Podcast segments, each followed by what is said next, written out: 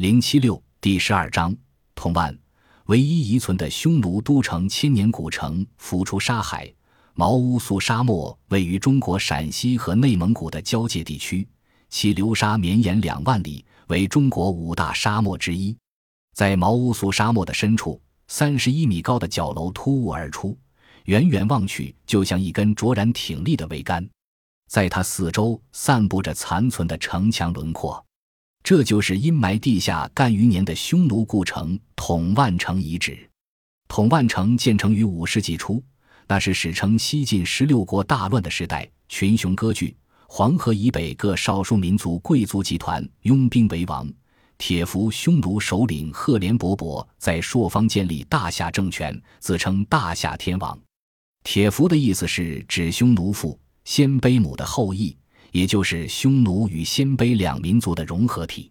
晋武帝司马炎是西清建立者，司马昭长子，二百六十五至二百九十年在位。建晋初期，他以曹魏亡国之见而大封同姓诸侯王，最终招致皇族纷争，史称八王之乱。经过西晋短暂的统一后，中国又陷入纷乱的动荡中。西晋十六国就是这个时候形成的。赫连勃勃先是元与汉刘渊为近之，汉主刘聪在位时，其曾祖铁夫刘虎曾受册封为楼烦公。后刘虎死，祖父务桓继立，务桓为保存实力，曾相继依附于代王石义坚。后赵石虎。三百五十六年，东晋永和十二年，务桓死，叔祖恶露头代立。部落多叛归西吴齐，三百五十九年，西吴齐死，复魏臣四立。魏臣为维持自己的统治地位，一面遣子向代王朝献，一面又前通前秦苻坚，受其册封，请入塞祭田，借地耕种，势力日彰。统万城开始被沙漠覆盖，是在宋太宗时，但沙漠也赶不上宋太宗的一纸命令。相传。宋淳化五年（公元994年），因西夏军队常以此城为依托侵扰北宋，宋太宗便下令毁掉统万城，并将城内居民迁走。唐咸通年间，许唐在诗作《夏州道》中说：“茫茫沙漠广，渐远赫连城。”公元365年，东晋兴宁三年，魏臣联合二城（今陕西省黄陵县西北）。匈奴右贤王曹毅出兵两万人进攻秦兴城，为苻坚击败，曹义投降，魏臣束手就擒。苻坚经略中原，正需匈奴力量以供驱使，于是委任曹毅为古立雁门公，魏臣为夏阳公，仍使其各同所部。时义坚不满魏臣投奔苻坚，便带兵讨伐，未果。三百七十四年，时义坚复遣兵往征。魏臣南奔，请援于苻坚。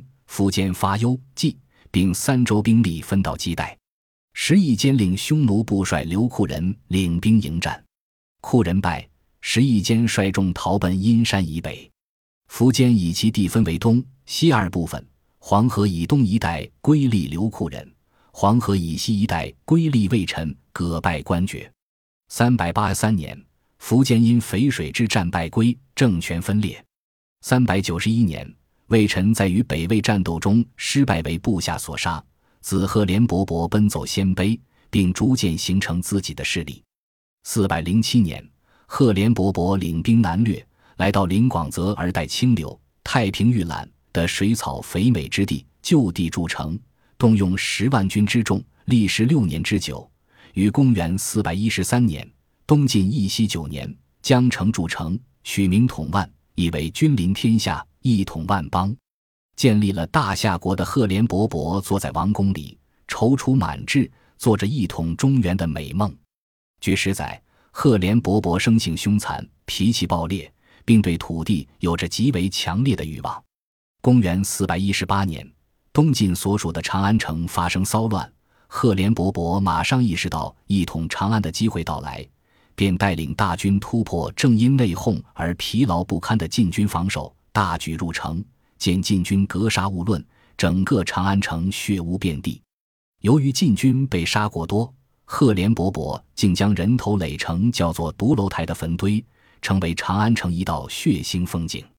由此，赫连勃勃便又在长安称皇帝，但仍以统万为都，直到四百二十五年，赫连勃勃死去。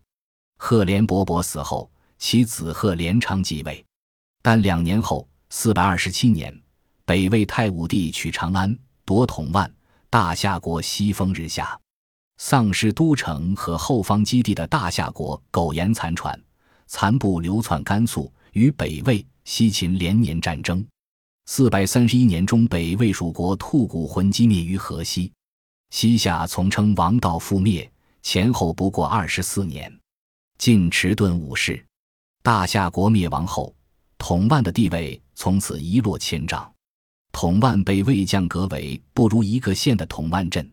结束了显赫的国都历史，但由于统万城的战略价值，北魏太和十一年（四百八十七年），统万升为夏州，后为化政郡治所。但是到了隋唐时代，特别是安史之乱后，由于战争和乱垦滥伐，塞北草原便开始沙化。唐时中眼见风来沙旋转，中年不行草生时，茫茫沙漠广，见远壑连城。描绘了当时统万城的萧瑟之景。淝水之战后，前秦迅速衰落，各族首领纷纷率部脱离前奏的控制。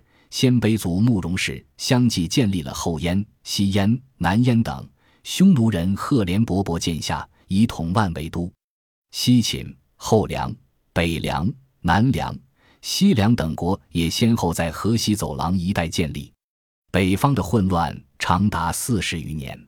五代十国到宋初，塞北是残酷的战场，杨家将级屯兵于此，统万城已处于沙漠包围之中。虽属州郡之治，但已岌岌可危。宋淳化五年（九百九十四年），朝廷以身在沙漠，常为少数民族拒反中心为名，将统万居民迁入塞内，捣毁城池，统万遂成废墟。宋太宗。公元九百七十六年即位时，统万城开始被沙漠覆盖。十一世纪初，北方崛起的西夏国占领武（今宁夏境内）为都，为了与东方的辽、南方的宋相抗衡，重建统万城，驻以重兵。但当统万城再次被废弃后，便在沙漠中沉睡了一千多年，直到清代后期才被重新发现。